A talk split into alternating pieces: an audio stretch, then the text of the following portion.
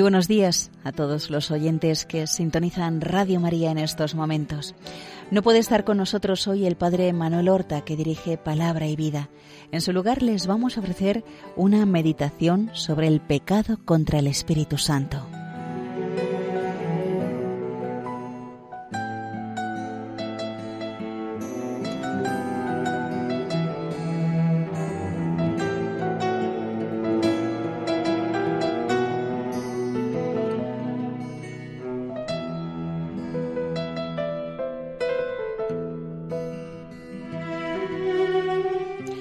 San Lucas recoge en el Evangelio de la Misa de hoy una fuerte sentencia de Jesús. Todo el que diga una palabra contra el Hijo del Hombre será perdonado, pero el que blasfeme contra el Espíritu Santo no será perdonado. San Marcos añade que esta blasfemia no tendrá perdón jamás. El que la cometa será reo de castigo eterno.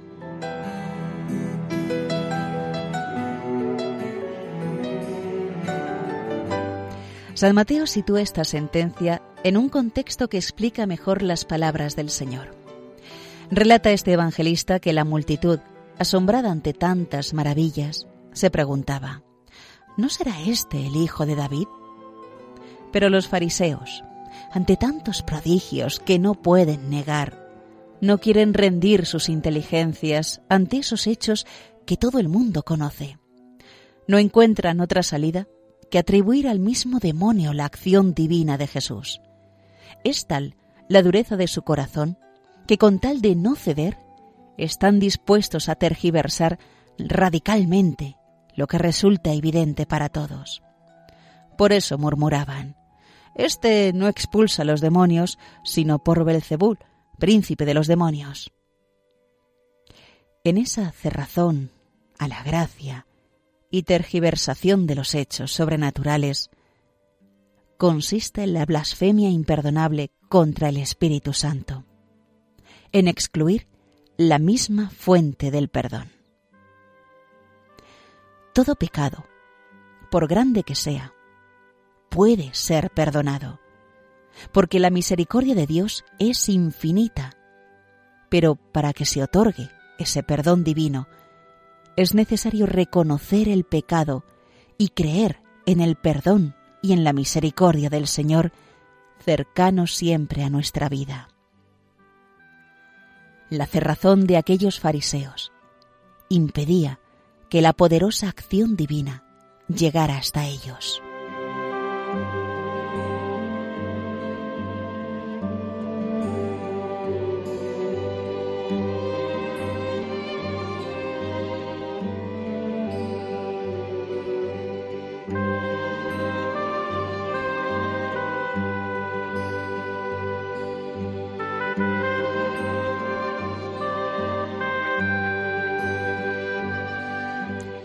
Jesús llama a esta actitud pecado contra el Espíritu Santo.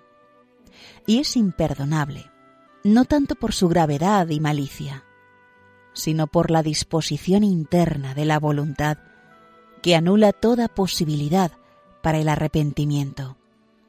El que peca así se sitúa él mismo fuera del perdón divino.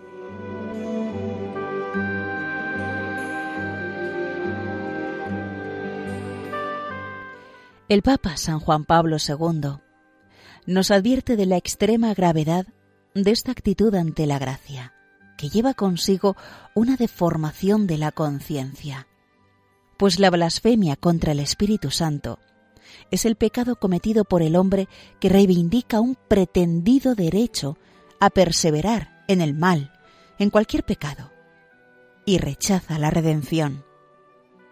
El hombre, encerrado en el pecado, haciendo imposible por su parte la conversión y por consiguiente también la remisión de sus pecados, que considera no esencial o sin importancia para su vida.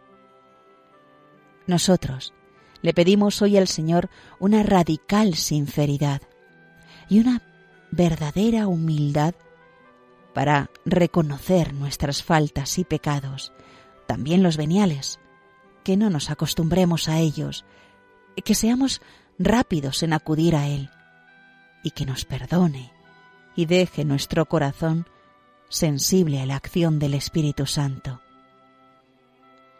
Y a Nuestra Señora le pedimos el santo temor de Dios, para no perder nunca el sentido del pecado y la conciencia de los propios errores y flaquezas.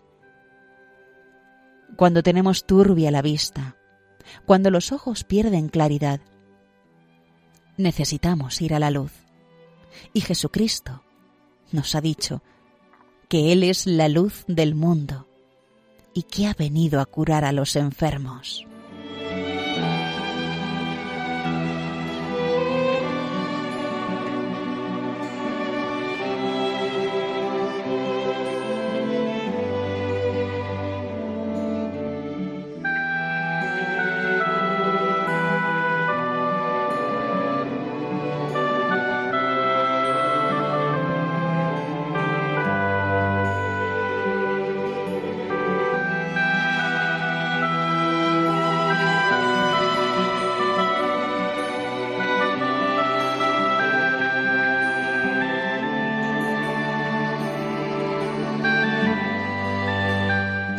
Jesucristo nos dio a conocer plenamente al Espíritu Santo como una persona distinta del Padre y del Hijo, como el amor personal dentro de la Trinidad Beatísima, que es la fuente y modelo de todo amor creado. En todas las acciones de Jesús está presente el Espíritu, pero será en la última cena, cuando el Señor hable de Él con más claridad, como de una persona distinta del Padre y del Hijo, y muy cercano a la redención del mundo. Jesús se refiere a él como a un paráclito o consejero, esto es, un abogado y confortador. La palabra paráclito era usada en el mundo profano griego para referirse a una persona llamada a asistir o a hablar por otra, especialmente en los procesos legales. El Espíritu Santo tiene por eso una particular misión en lo que se refiere al juicio de la propia conciencia y a ese otro juicio tan especial de la confesión, en el que el reo sale absuelto para siempre de sus culpas y lleno de una riqueza nueva.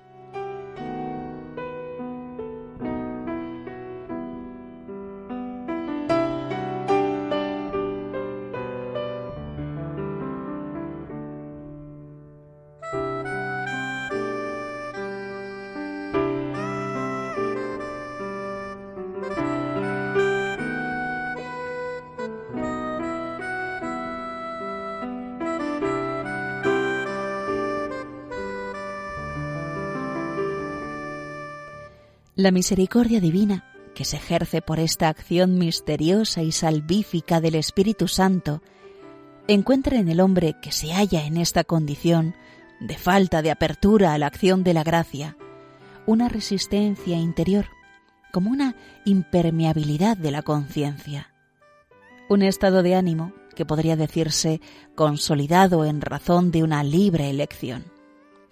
Es lo que la Sagrada Escritura suele llamar dureza de corazón. En nuestro tiempo, a esta actitud de mente y corazón corresponde quizá la pérdida del sentido del pecado.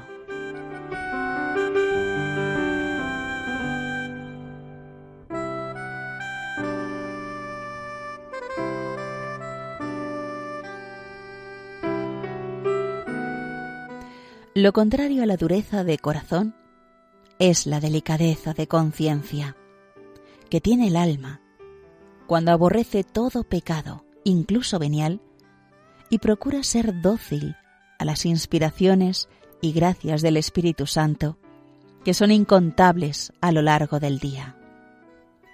Cuando uno tiene sano el olfato del alma, hacía notar San Agustín, al instante percibe el mal olor de los pecados. ¿Somos sensibles nosotros a las ofensas que se hacen a Dios? ¿Reaccionamos con prontitud ante nuestras faltas y pecados?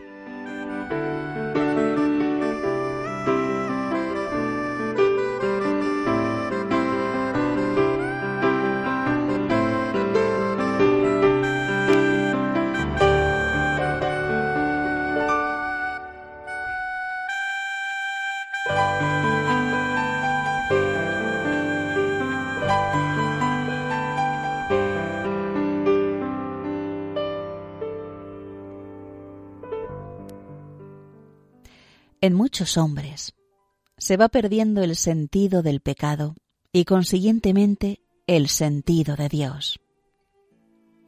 No es raro que en el cine, en la televisión, en comentarios de prensa, se enjuicien ideas y hechos contrarios a la ley de Dios como asuntos normales, que a veces se deploran por sus consecuencias dañinas para la sociedad y para el individuo, pero sin referencia alguna al Creador.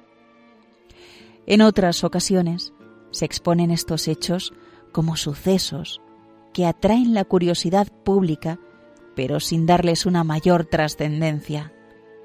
Infidelidades matrimoniales, hechos escandalosos, difamaciones, faltas contra el honor, divorcios, estafas, prevaricaciones, cohechos.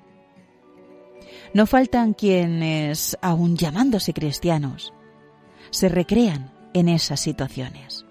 Las consideran con detenimiento, entrevistan a sus protagonistas. Y parece como si no se atrevieran a llamarlas por su nombre. En todo caso, se suele olvidar lo más importante, la relación con Dios, que es lo que da el verdadero sentido a lo humano. Se juzga con criterios muy alejados del sentir de Dios, como si Él no existiera o no contara en los asuntos de la vida. Es un ambiente pagano generalizado, parecido al que encontraron los primeros cristianos, y que hemos de cambiar como ellos hicieron.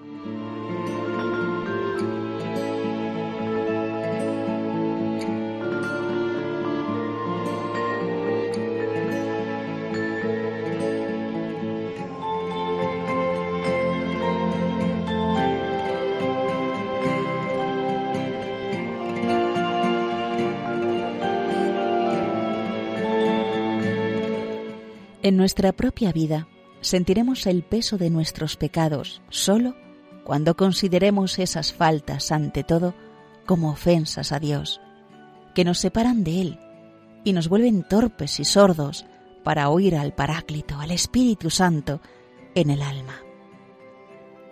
Cuando las propias debilidades no se relacionan con el Señor, ocurre lo que ya hacía notar San Agustín. Hay afirma el santo, quienes, al cometer cierta clase de pecados, se imaginan no pecar, porque dicen que no hacen mal a nadie. Qué gracia tan grande, por el contrario, sentir el peso de nuestras faltas, que nos llevará a hacer actos reiterados de contrición y a desear ardientemente la confesión frecuente, donde el alma se purifica y se dispone para estar cerca de Dios. Si no andáis encorvado y entristecido por el pecado, no le habéis conocido el mal cometido, nos enseña San Juan de Ávila. Pesa el pecado, más pesa el pecado que yo. ¿Qué cosa es el pecado? Una deuda insoluble, una carga insoportable que ni quintales pesan tanto.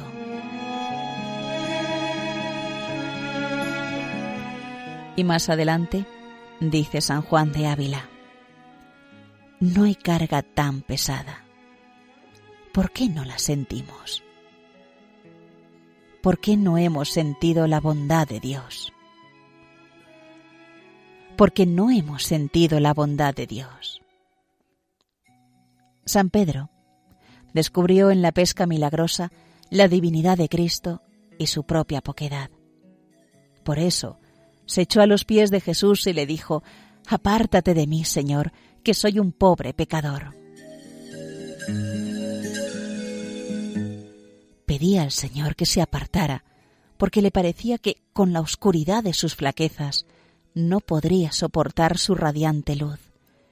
Y mientras sus palabras declaraban su indignidad, los ojos y toda su actitud rogaban a Jesús fervientemente que lo tomaran con él para siempre.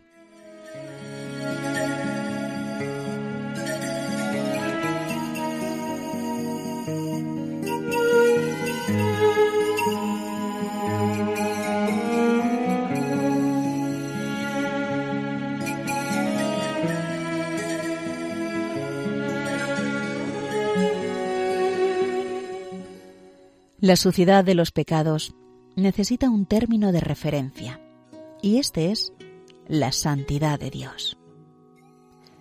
El cristiano solo percibe el desamor cuando considera el amor de Cristo. De otro modo, justificará fácilmente todas sus debilidades. Pedro, que ama a Jesús profundamente, sabrá arrepentirse de sus negaciones, precisamente con un acto de amor que quizá nosotros también hemos empleado muchas veces. Señor, tú sabes todas las cosas. Tú sabes que te amo. Le dirá aquella mañana después de la segunda pesca milagrosa. Así, acudiremos al Señor con un acto de amor cuando no hayamos correspondido al suyo. La contrición. Da al alma una gran fortaleza, devuelve la esperanza. Y proporciona una particular delicadeza para oír y entender a Dios.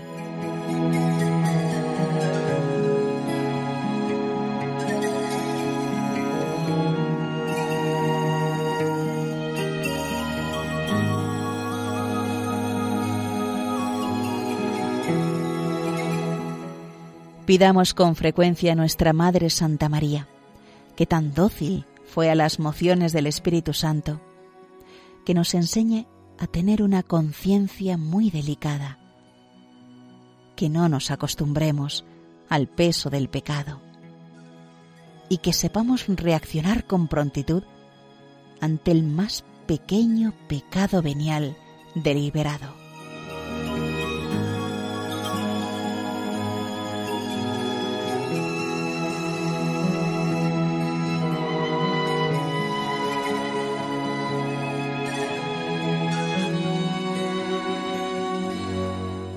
Ya está aquí, queridos oyentes de Radio María, la meditación de hoy, el pecado contra el Espíritu Santo, basado en el libro Hablar con Dios de Francisco Fernández Carvajal.